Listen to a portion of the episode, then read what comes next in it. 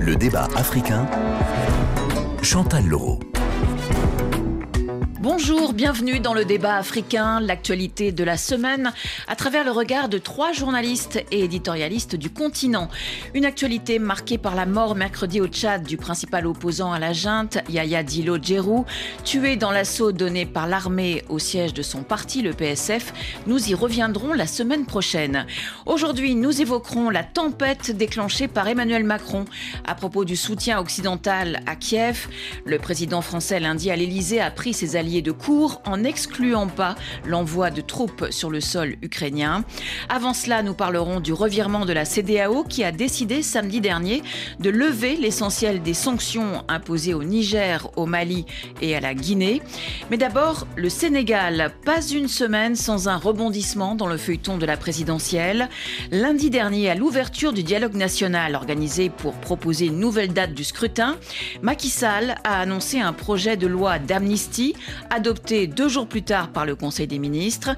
Comment expliquer cette soudaine volonté du chef de l'État sénégalais de réconcilier le pays pour des élections apaisées, alors qu'il a lui-même déclenché la crise en reportant la présidentielle prévue initialement le 25 février? Nous allons en débattre avec nos trois invités. En ligne de Cotonou, Cécile Goudou, bonjour. Bonjour Chantal. Vous êtes secrétaire de rédaction à la Radio Nationale du Bénin et lauréate 2016 de la bourse Ghislaine Dupont et Claude Verlon. En ligne de Dakar, Barkaba, bonjour. Bonjour Chantal. Vous êtes journaliste et analyste politique sénégalais. Et à mes côtés en studio, le journaliste malien Malik Konaté. Bonjour Malik. Bonjour Chantal. Dans le cadre du dialogue et de l'apaisement, j'ai indiqué ces derniers temps à mon gouvernement la nécessité de prendre des dispositions pour euh, faciliter la libération d'un certain nombre de détenus. Le pays a besoin de réconciliation. Euh, nous allons prendre des dispositions pour arriver à ce pardon, y compris par toutes les voies de droit que cela devra permettre de faire. Le candidat aussi, même avant ces lois, peut bénéficier parfaitement d'une liberté provisoire pour répondre, euh, en tout cas, à l'appel du dialogue. Monsieur le Président de la République, est-ce que vous n'avez pas d'objection à ce que, par exemple, une personnalité politique comme Ousmane Sonko retrouve la liberté Je n'ai aucune objection. Je vous ai dit, je regarde le pays, je ne regarde pas les personnes. Si ça doit permettre d'éviter ce que nous vivons aujourd'hui, chaque fois qu'il y a des manifestations, des morts, une seule vie préservée aujourd'hui vaut ces sacrifices. Je suis prêt à aller aussi loin pour que tous bénéficient de ce pardon et que le Sénégal aille vers ces élections de manière apaisée et que le meilleur gagne, parce que ce sera le choix souverain du peuple sénégalais. Le projet de loi d'amnistie annoncé par Macky Sall dans une interview télévisée à quatre médias sénégalais concerne des faits très graves, des dizaines de morts, de blessés, des centaines d'arrestations d'opposants. Le chef de l'État a invoqué, on vient de l'entendre, la nécessité de pacifier, de réconcilier le pays afin d'organiser des élections apaisées. Barkaba, vous qui êtes en ligne de Dakar, avez-vous été surpris par cette soudaine mansuétude du président sénégalais? Pas tout à fait, parce qu'il y a eu une série d'indices qui pouvaient montrer qu'on allait vers une sorte d'apaisement de la part du pouvoir, surtout après l'embardé qu'on a connu après la décision du report et le tollé que cela a suscité tant au niveau de la classe politique, de la société civile, mais surtout la pression internationale qui devenait très forte sur le président Macky Sall. Je pense que cela a contribué à le pousser dans une sorte de prise de conscience ou de, de réelle politique à essayer d'apaiser un peu le climat social qui était très très tendu et aussi à pacifier l'espace politique pour se ménager une porte de sortie. Alors la porte de sortie qu'il a trouvée, c'est de fumer le calumet de la paix hein, avec son adversaire euh, qui semblait être le plus résolu. Là, ça pouvait un peu surprendre vu le, tour de vis sécuritaire et peut-être même répressif qu'avait pris le, Sénégal dans la lutte contre le PASTEF, parti qui avait été dissous, dont les principaux dirigeants ont été emprisonnés. Donc il fumer le calumet de la paix avec Ousmane Sonko? Je pense bien, je pense bien que ce ne serait pas surprenant si le processus ne déraille pas, que bientôt qu'on assiste à une libération de M. Sonko et de son second Bassirou Diomaye Faye. Euh, Malik Konaté, vous y croyez, vous aussi, à cette volonté d'apaisement de Macky Sall? Oui, euh, en fait, moi, je pense que, comme il l'a dit à mon confrère Barka, donc euh, le président sénégalais, je pense qu'aujourd'hui, il veut pacifier l'atmosphère qui actuellement, surtout le, la scène politique au Sénégal, et aussi faire en sorte que, pour que lui, en tant que président sortant, d'avoir une issue de sortie parce qu'aujourd'hui, les manifestations autour de tout ce qui s'est passé, de ce qu'on a vu depuis 2021 à maintenant, je pense qu'aujourd'hui, cette décision du président c'est vraiment de trouver une solution à l'amiable et aussi trouver une porte de sortie pour lui-même et organiser les élections dans les meilleures conditions. Mais cette loi d'amnistie qui doit maintenant être soumise au vote des députés euh, est très controversée, critiquée à la fois par l'opposition et au sein même de la majorité. Quels sont les arguments des uns et des autres, Barkaba? Alors, c'est une équation à multiples inconnus. Euh, d'une part, euh, l'adversité, comme je le disais tantôt, entre le pouvoir et le parti PASTEF avait atteint son comble et une bonne partie de l'entourage du président, que certains qualifient de faucon, et, d'autres peut-être n'ont même pas cette étiquette, ne sont pas totalement d'accord euh, pour cette amnistie. Pour d'autres personnes qui ne sont pas contre le principe de la pacification de l'espace politique, avant d'amnistier, il faudrait d'abord qu'on instaure une sorte de justice transitionnelle, c'est-à-dire euh, une sorte de comité vérité et réconciliation pour que des deux côtés, on sache qui a fait quoi. Parce qu'il y a eu beaucoup de morts euh, dans les manifestations qui n'ont pas été élucidées, il y a eu des dégâts, il y a eu des actes euh, comme un cocktail Molotov jeté dans un bus, comme il y a eu beaucoup de jeunes tués. Donc, au-delà de, de l'amnistie, les gens auraient aimé, ou bien en tout cas il y a beaucoup de gens qui auraient aimé qu'on fasse d'abord la lumière, parce qu'il y a eu aussi des accusations très graves de gens qui ont été accusés de terrorisme, sans que jusqu'ici des preuves irréfutables n'aient été, et surtout que beaucoup de mises en cause n'ont jamais été condamnées. Euh, on fait de la prison sans pour autant qu'on sache exactement ce qu'on le reprochait, si c'était fondé ou pas. Il y a toutes ces choses-là qui font que, même si on peut noter globalement une volonté d'aller à l'apaisement et à la pacification, je pense qu'il n'y a pas beaucoup de Sénégalais qui seraient contre, mais qu'on situe d'abord les responsabilités avant de procéder à une amnistie. Cécile Goudou, euh, certains soupçonnent le président euh, Macky Sall de vouloir protéger les forces de sécurité impliquées dans la mort de dizaines de manifestants, voire les donneurs d'ordre, les responsables politiques qui ont ordonné la répression. C'est une hypothèse plausible selon vous Comment vous voyez les choses depuis Cotonou au Bénin? Mais pour nous, ici, c'est une hypothèse plausible et je vais emboîter le pas à Barca. Quand? C'est un peu comme si, en prenant cette loi d'amnistie, Macky Sall a juste envie de refermer la porte sur un problème qui n'est pas encore réglé. Au fond, c'est une situation qui a profondément divisé la société sénégalaise et on n'a même pas pris le temps de se regarder dans les yeux et dire qui a fait quoi avant de déclarer une amnistie. Et du coup, euh, on peut être tenté de voir à travers cette décision de, de Macky Sall de juste baliser le terrain pour sa propre sortie d'abord personnelle parce que Macky Sall ayant multiplié certaines décisions ces derniers temps qui ont commencer par éroder sa légitimité, doit chercher quand même à se faire un petit maquillage pour sortir avec un visage un peu plus euh, supportable pour lui-même dans le miroir. C'est trop facile parce que ce sont des choses qui vont rester dans la mémoire collective sénégalaise, ce sont des choses qui vont rester dans la mémoire des partisans d'un côté ou de l'autre, dans les familles et tout. Et tant qu'il ne règle pas ce problème, je ne pense pas que ce soit quand même la solution aujourd'hui, quoi. Euh, Malik euh, Konaté, vous partagez vous aussi euh, ce point de vue Vous pensez qu'il faudrait, à l'exemple de ce qui s'est passé en Afrique du Sud, une, comité, une commission vérité et réconciliation au Sénégal? Moi, je pense que comme elle a si bien dit tout à l'heure, aujourd'hui, l'objectif de Macky Sall, c'est d'organiser des élections et partir. Quand on écoute son intervention de l'autre jour, il a dit à partir du 2 avril, lui, son mandat est fini. C'est une façon pour lui pour dire qu'il va respecter ses engagements et qu'il va quand même laisser le pouvoir.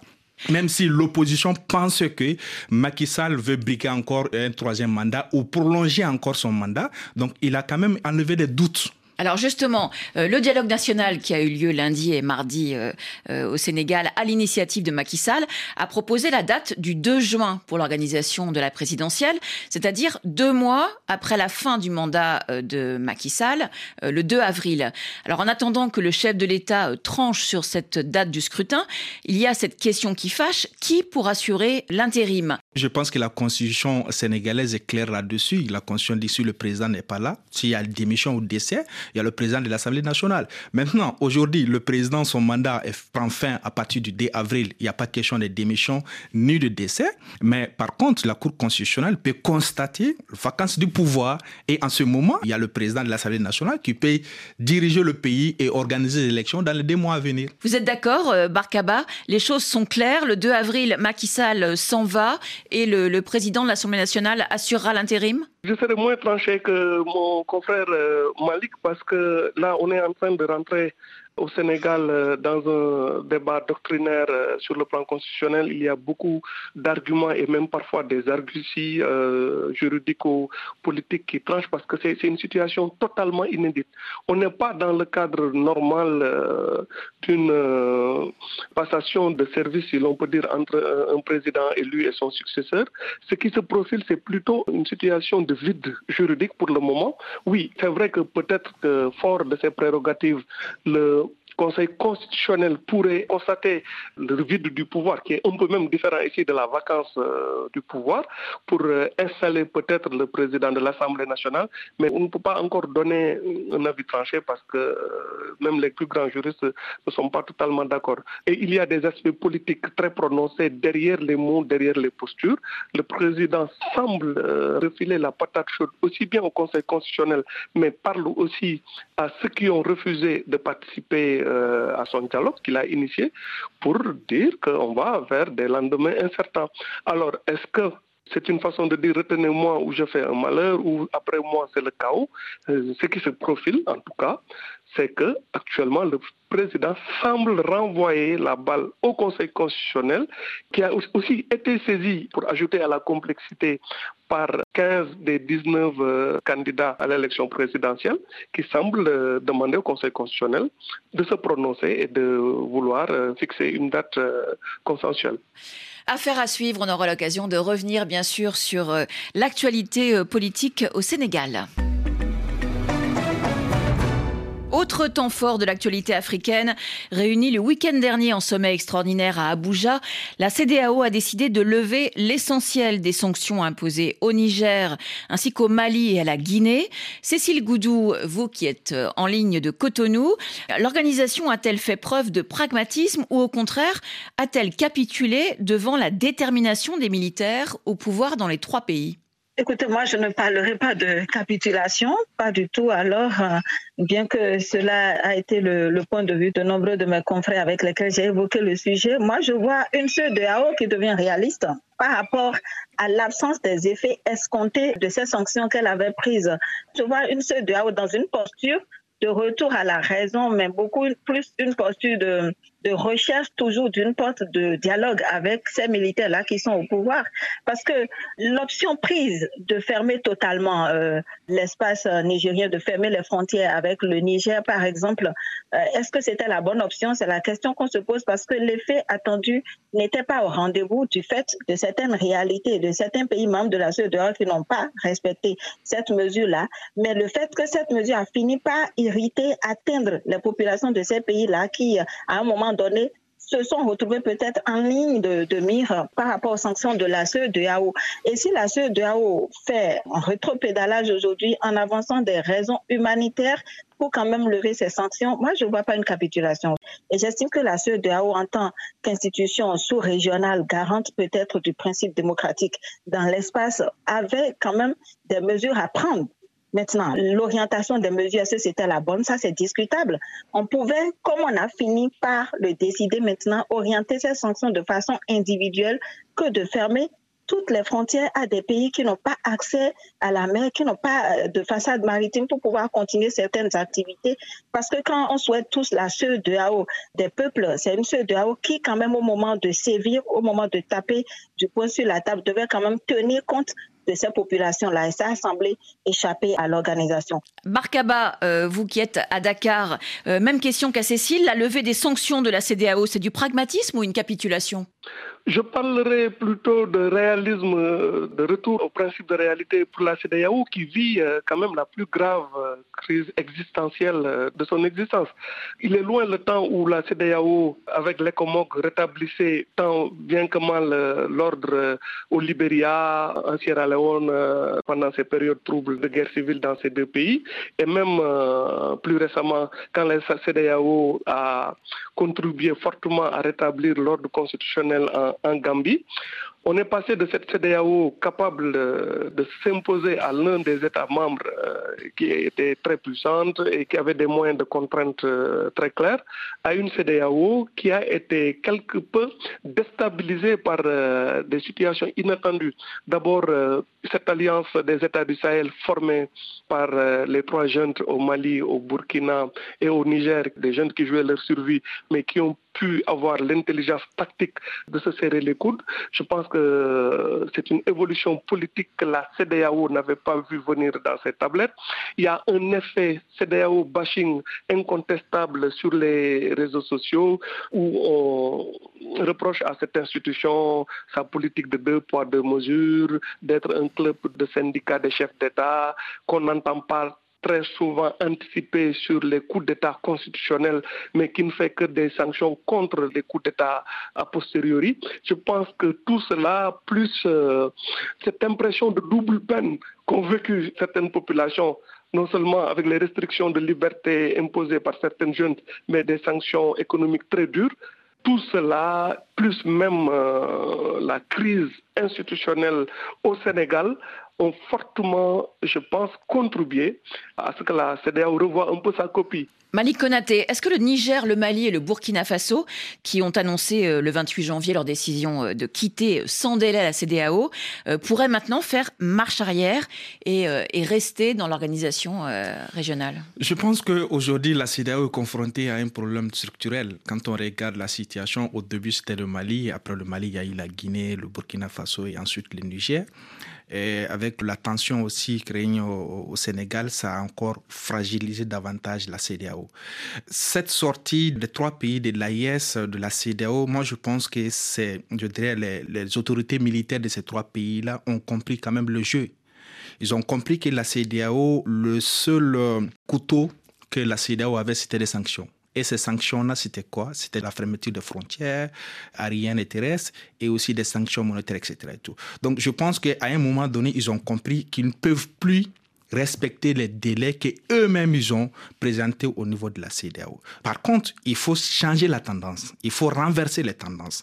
C'est-à-dire? C'est-à-dire, c'est demander, nous, nous quittons la CDAO et la CDAO ne pourra plus sanctionner ces pays-là. Donc quand ils ont décidé cela, ils ont renversé la tendance Maintenant, les négociations ne sont plus le respect des délais. Aujourd'hui, quand on regarde le communiqué de la CDAO, c'est sur quoi? Le retour de ces trois pays-là au sein de la CDAO. Donc les négociations, on, on a quitté... On a changé. On a changé d'objectif de dire, ce n'est plus la sanction, on va sanctionner tel pays, on va fermer les pays. On lève les sanctions, Maintenant, on va, négocier, reviennent. on va négocier entre nous pour qu'ils restent dans la CEDEAO. Je pense que ces militaires-là, ils ont compris le jeu. Raison pour laquelle moi, je dirais tout simplement que la CEDEAO, en quelque sorte, a cédé la pression des militaires et aussi pour dire qu'au sein de la CEDEAO, il n'y a pas une synergie d'action quand on regarde, même s'il y a la fermeture des frontières des pays, etc., on a vu quand même des pays membres de la CEDEAO qui sont toujours membres de la CEDEAO, qui continuent toujours de siéger au sein de la CEDEAO, mais qui ne respectent pas les décisions prises par la CEDEAO. Quand on regarde, je peux citer le, le, Togo, je peux citer aussi la frontière du Bénin, etc. Donc ça montre l'objectif de la CEDEAO, ce n'était pas de sanctionner la population de ces pays-là. Mais l'objectif de la CEDEAO, c'était de maintenir la pression sur ces militaires-là pour qu'ils puissent organiser des élections à un retour de l'ordre constitutionnel. Je pense qu'en faisant cela, la CEDEAO est tombée quand même dans le piège de ces militaires-là parce que quand même, à un moment donné, la population se sont révoltées parce que la population ne voit pas les militaires, mais la population voit la CEDEAO comme ils sont pas là quand on a des problèmes, mais ils sont là au moins pour nous sanctionner parce qu'on n'arrive pas à avoir de quoi manger, on n'arrive pas à avoir d'électricité, etc. Donc je pense qu'aujourd'hui, je peux dire que la CEDEAO a capitulé face à la pression des militaires. Malik Konaté, Cécile Goudou, Barkaba, je vous propose de nous retrouver dans 10 minutes pour évoquer la guerre en Ukraine et les propos d'Emmanuel Macron qui ont fait couler beaucoup d'encre. Tout de suite, un nouveau journal sur RFI.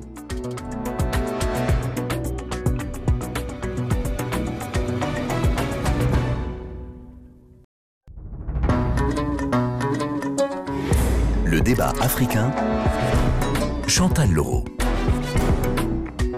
Bienvenue dans la seconde partie du débat africain. Nous sommes toujours en compagnie de Cécile Goudou, secrétaire de rédaction à l'ORTB à Cotonou, Barkaba, journaliste et analyste politique sénégalais, et en studio à mes côtés, Malik Konaté, journaliste malien. Tout a été évoqué ce soir de manière très libre et directe. Il n'y a pas de consensus aujourd'hui pour envoyer de manière officielle, assumée et endosser des troupes au sol, mais en dynamique, rien ne doit être, rien ne doit être exclu. Nous ferons tout ce qu'il faut pour que la Russie ne puisse pas gagner cette guerre. Beaucoup de gens qui disent jamais jamais aujourd'hui étaient les mêmes qui disaient jamais jamais des tanks, jamais jamais des avions, jamais jamais des missiles de longue portée, jamais jamais ceci il y a deux ans. Je vous rappelle qu'il y a deux ans, beaucoup autour de cette table disaient nous allons proposer des sacs de couchage et des casques et aujourd'hui disent qu'il faut faire plus vite et plus fort pour avoir des missiles et des tanks. Ayons l'humilité de constater qu'on a souvent eu 6 à 12 mois de retard. Ces propos d'Emmanuel Macron lundi soir à l'issue d'une conférence de soutien à l'Ukraine organisée à Paris avec une vingtaine de chefs d'État et de gouvernements européens ont suscité un tollé à la fois dans la classe politique française, mais aussi parmi les pays euh, occidentaux alliés de l'Ukraine. La plupart ont pris leur distance avec un potentiel envoi de troupes au sol en Ukraine. Je vous propose d'écouter dans l'ordre la ministre de la Défense belge, Ludivine de Donder, le chancelier allemand Olaf Scholz et la porte-parole du gouvernement espagnol, Pilar Alegria. Pour la défense belge, la priorité euh, reste de soutenir euh, l'Ukraine avec euh, toute l'aide matérielle nécessaire, la formation et l'entraînement des forces armées ukrainiennes et également la participation active à six coalitions. Il a été discuté que ce qui avait été convenu dès le début entre nous s'appliquait également à l'avenir, à savoir qu'il n'y aurait pas de troupes terrestres, pas de soldats sur le sol ukrainien envoyés par les pays européens ou les États de l'OTAN.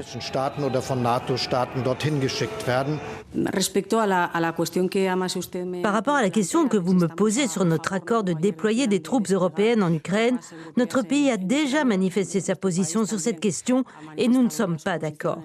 Nous devons nous concentrer sur ce qui est urgent, à savoir accélérer la livraison de matériel militaire.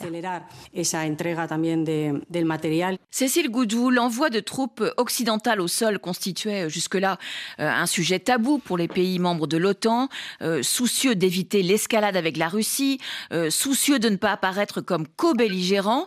Pourquoi, selon vous, Emmanuel Macron a-t-il brisé ce tabou?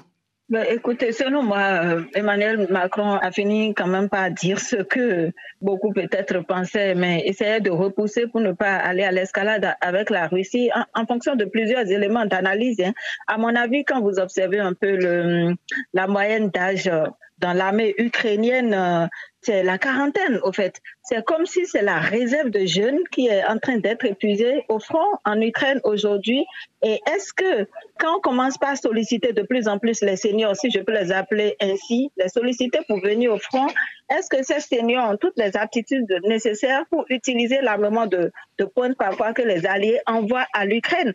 C'est aussi une question qu'il faut se poser. Par contre, quand Emmanuel Macron parle d'intervention de, de troupes au sol comme ça, et l'annonce, c'est même pas qu'il a évoqué ça comme sujet de discussion avec les Alliés, mais l'annonce, c'est là que je me pose des questions sur ce qui a pu motiver le président français à faire cette sortie-là. Et je me demande si c'est pas dans un, dans, dans un élan d'affirmation de fermeté face à la Russie, mais si c'est le cas, euh, l'opération a fait flop, puisque apparemment, pris de coup aussi bien les États-Unis que les alliés européens et même l'OTAN, tout le monde a pris cette distance par rapport à cette annonce de, Macron. Et l'objectif, si l'objectif était de dissuader Poutine, ça n'a pas marché. La preuve, en face, le président russe ressort encore sa sempiternelle menace, une menace nucléaire sans pour autant sembler bouleversé ou contrarié par le, ballon d'essai, ce que j'appelle ballon d'essai lancé par Emmanuel Macron. Du coup, est-ce que ce sujet a été évoqué au niveau des alliés? C'est pas évident quand on voit la, la de réactions. Est-ce que c'est en fonction de la situation humanitaire? Je parle de, des réserves humaines, euh, humaines au niveau de l'armée ukrainienne que Macron le dit, mais si, si c'est la raison, est-ce qu'il en a parlé avec ses, amis, si je peux les appeler ainsi? Mais c'est non. Et je me demande si Emmanuel Macron espérait lui-même, en faisant cette annonce, être suivi dans ce chantier spontané-là être suivi par un Joe Biden, par exemple, qui, depuis le début de ce conflit, a pesé de tout son poids en termes de soutien à l'Ukraine, mais qui aujourd'hui n'a plus de marge de manœuvre franche depuis qu'il a perdu euh, le contrôle du Congrès au détour des élections de mi-mandat et qui est préoccupé aujourd'hui par sa, réélection face à un Donald Trump qui est en train de monter dans, les sondages au niveau des, primaires dans le camp républicain. Et on sait que la moindre enveloppe que Joe Biden décide aujourd'hui de tendre à Kiev est âprement discutée par les élus américains. Du coup, ça fait autant d'éléments qui ont peut-être manqué à l'analyse de Emmanuel Macron qui a fait cette annonce-là. C'est pourquoi je me dis c'est peut-être dans un élan de dissuasion de la Russie qu'il l'a fait, mais si c'est le cas, euh, ça a fait flop quoi, ça ça n'a pas marché. Je me demande si c'était le moment ou si c'était la forme que ça devait prendre, même si le président français a pensé à une telle possibilité. Malik Konaté, euh, pour rebondir euh, à ce que vient de, dire Cécile Goudou, et Emmanuel Macron a affirmé jeudi que chacun de ses mots sur l'Ukraine était pesé et mesuré. Alors que recherchait-il, d'après vous, en tenant ces propos? Il a voulu prendre le lead des alliés européens de Kiev, les réveiller alors que l'Ukraine euh, est dans une situation militaire difficile sur le terrain face à l'armée russe Ou est-ce que le président français a tenté d'envoyer euh, un signal fort à Vladimir Poutine? Et comme le dit euh, Cécile, est-ce que ça a fait flop? Je pense que le président Macron a essayé d'envoyer un message à Poutine. Mais quand on écoute l'intervention du président Macron, il a dit il n'y a pas eu de consensus. Et après, il a dit, il n'y a rien à, exclure. Donc moi, je pense qu'aujourd'hui, cela montre qu'au sein même de, de l'OTAN, il n'y a pas une coordination, synergie d'action pour une sortie de crise de, de cette situation. Maintenant, je pense que les pays de l'OTAN doivent se remettre en cause pour dire est-ce la guerre la solution? Parce que quand même, ça, il y a presque deux ans, ils envoient des armes, ils envoient de, de, de, l'argent pour euh, aider euh, euh, Zelensky et faire face. Et Poutine, dès le départ, il a dit que lui n'est pas en face de l'Ukraine, mais en face de l'OTAN. Donc, Poutine est déjà psychologiquement prêt. Donc ce n'est pas une question de, de chanter Poutine ou de pousser Poutine pour dire Poutine, il faut arrêter. Parce que depuis le départ, il a dit que lui ne fait pas face à Zelensky, il ne fait pas face à l'Ukraine, mais il fait face à l'OTAN. Donc, pour montrer à tout cela, je pense que les pays de l'OTAN doivent se remettre en cause pour dire qu'il faut vraiment une synergie d'action. Parce qu'à travers cette déclaration, comme après la déclaration de Macron, on a écouté les autres présidents, le chancelier allemand jusqu'aux États-Unis, Joe Biden, cela montre que au sein même de cette organisation, ils n'ont pas vraiment un plan de sortie de crise de l'Ukraine. Maintenant, est-ce qu'ils doivent continuer toujours à envoyer des armes en Ukraine? Est-ce qu'ils doivent toujours continuer à recevoir Zelensky, que ce soit dans le Parlement, pour qu'il puisse expliquer et faire des déclarations à l'encontre de Poutine? Aujourd'hui, je pense que ces pays, soit ils sont engagés auprès de l'Ukraine et aider euh, Zelensky, groupés ensemble, parce que quand on regarde les déclarations, c'est là où chacun essaye de montrer que lui, il est là. Et par contre, Zelensky, lui, veut intégrer cette organisation, c'est là le, point fort même du conflit entre l'Ukraine et la Russie. Donc, s'il y a cela, c'est l'OTAN qui doit engager. Et s'il y a des armements envoyés, c'est l'OTAN qui doit envoyer des armements. S'il y a des aides envoyées, c'est l'OTAN qui doit envoyer. Mais j'ai compris que aujourd'hui, chaque pays essaie vraiment de récupérer un peu un tout petit pays. Et je peux même dire que Macron essaie de faire la même chose, de prendre le deal en disant bon, c'est moi le leader de cette euh, de ces mouvements et pour aider l'Ukraine parce qu'il a quand même reçu Zelensky deux ou trois fois si je ne, m'abuse. Et après tout cela, lui son voyage en Russie, il y avait quand même au préalable des négociations pour trouver une solution, une sortie de crise. Mais après, je me suis dit, mais aujourd'hui, la solution, c'est quoi? C'est de combattre Poutine ou de trouver une solution à cela? Parce que quand même, ça fait deux ans, la population civile, les innocents, des victimes chaque jour, des enfants, des femmes, donc, je pense qu'aujourd'hui, les pays de l'OTAN doivent voir euh, quand même euh, une autre solution que la guerre. Barkaba, comment euh, avez-vous analysé les propos d'Emmanuel Macron et est-ce que vous êtes surpris par la tempête qu'ils ont déclenchée? Bon, il faut d'abord, euh, avant de répondre à cette question, savoir à quel euh, président Macron il faut se fier. Rappelez-vous, au début de la guerre, euh, le président Macron était dans une attitude très, très, très prudente. Il voulait que la France apparaisse un peu comme une puissance médiatrice dans le conflit. Et je pense qu'il avait même dit qu'il ne faut pas humilier la Russie. Entre-temps, donc, on, voit que beaucoup d'eau a coulé sous les ponts. Et là, on retrouve un président Macron avec un ton très, très très agressif, euh, très ferme euh, vis-à-vis de la Russie. Cela veut dire quoi? Cela veut dire tout simplement qu'il y a eu une très forte évolution, un infléchissement de la diplomatie française face à ce qui est perçu comme une menace et face à ce des plans de guerre qui n'ont pas fonctionné comme on le pensait. Il y a eu une cette aide militaire de la France, notamment avec les fameux canons César qui devaient faire euh, la différence sur le front. Mais on voit qu'après deux ans de guerre, après avoir eu au début des succès militaires incontestables sur le terrain, l'armée ukrainienne semble marquer le pas face euh, à la, au rouleau compresseur russe et beaucoup de prévisions ont été déjouées, notamment les sanctions euh, les fortes sanctions qui avaient été prises par les pays occidentaux contre la, Russie n'ont manifestement pas fonctionné, puisqu'on voit que la Russie est en train de reconstituer son arsenal. Le rouble euh, ne s'est pas du tout effondré et il y a même des prévisions qui pensent que la, certaines prévisions avec le FMI, euh, c'est sur le gâteau, pense que la Russie va avoir euh, un taux de croissance de 2% et, et, quelques. Je veux dire, plus l'échec de la contre-offensive ukrainienne fait qu'aujourd'hui, plus que jamais, la Russie apparaît comme une menace sérieuse contre euh, certains pays euh, voisins. Euh, on a parlé de la Transnistrie, etc. Et la Moldavie est quasiment sur le pied de guerre vis-à-vis de la Russie. C'est peut-être autant de facteurs, plus la mort brutale de, l'opposant Navalny, qui ont créé une sorte d'électrochoc qui fait que l'ogre russe ou l'ours russe apparaît comme une menace qui fait que le président Macron a voulu parer au plus pressé, faire ce qu'il a appelé une sorte de de dissuasion stratégique. La seule curiosité, c'est que quand on fait une dissuasion, généralement, on ne l'affirme pas. Alors justement, euh, dans son discours à la nation jeudi, Vladimir Poutine a répondu sans le nommer à Emmanuel Macron en brandissant la menace nucléaire. Il parle d'envoyer des contingents militaires de l'OTAN en Ukraine. Mais nous nous souvenons du sort qui a été réservé à ceux qui, par le passé, ont envoyé leurs contingents dans notre pays. Aujourd'hui, les conséquences d'un tel interventionnisme seraient encore plus tragiques. Nous avons aussi des armes, ils le savent, je l'ai déjà dit. Nous avons aussi des armes qui peuvent atteindre leur pays. Et ils doivent comprendre que parce qu'ils sont en train de faire, c'est-à-dire tenter d'effrayer le monde entier, ils risquent un conflit nucléaire ce qui signifierait la fin de la civilisation. Ne comprennent-ils pas ça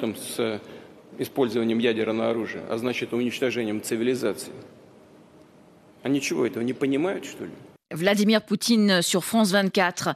Que vous inspire cet avertissement de Vladimir Poutine? Est-ce que c'est de la rhétorique ou est-ce que la menace nucléaire euh, se rapproche, Malik Konaté? Je pense que c'est la menace nucléaire qui se rapproche et je pense que Poutine, comme il l'a dit, c'est quelqu'un qui n'hésite pas du tout aller au, bout de ses, euh, de ses objectifs. Et depuis le départ, il avait dit, il avait brandi déjà ses, armes, il avait dit de quoi il est capable à faire.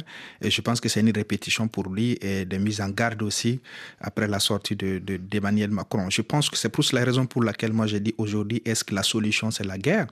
Euh, Parce qu'il y a quand même des victimes depuis euh, presque deux ans ou plus. je pense que les pays de l'OTAN doivent voir autre chose et aussi de mettre je ne vais pas répéter les mêmes mots que le président ivoirien, de mettre un peu de, euh, d'eau dans l'air nyamakuji, euh, de jus de gingembre, d'aller négocier. Mais négocier quoi avec quelqu'un qui ne veut pas négocier? Oui, euh, toujours c'est comme ça. Quand on est en position de force, on essaie toujours d'aller plus loin.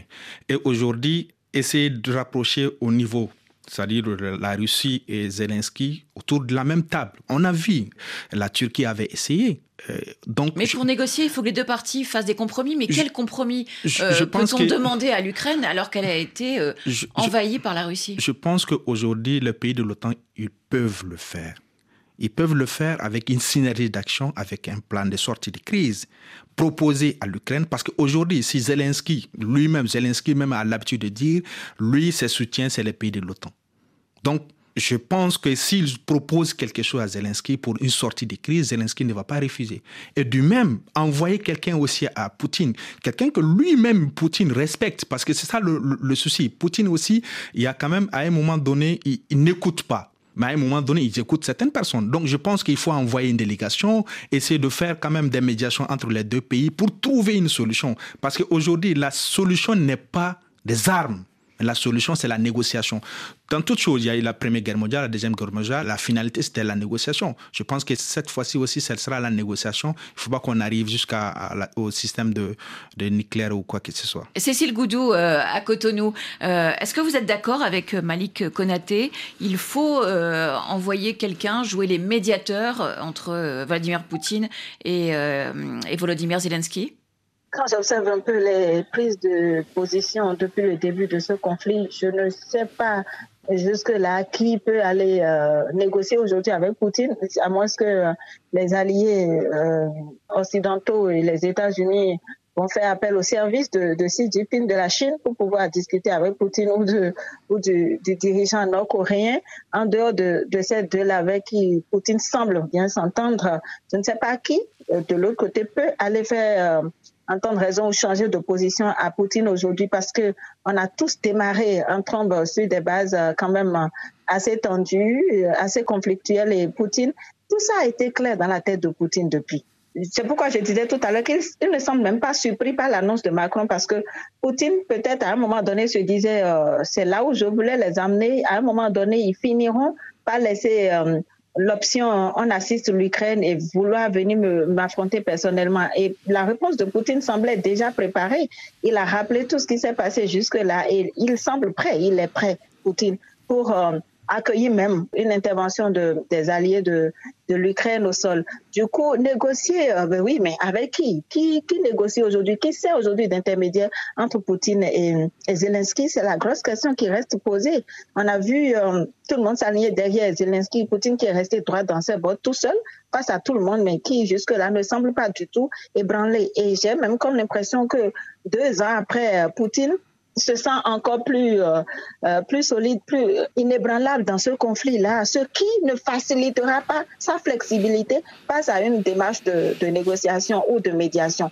Mais ce que, ce que je sais, c'est qu'à un moment donné, quand même, il faut trouver la porte de sortie de ce conflit-là. Et jusque-là, l'affrontement militaire ne semble pas être la, la meilleure solution. Barkaba, que dit la presse sénégalaise sur cette euh, polémique hein, suite aux propos euh, d'Emmanuel Macron?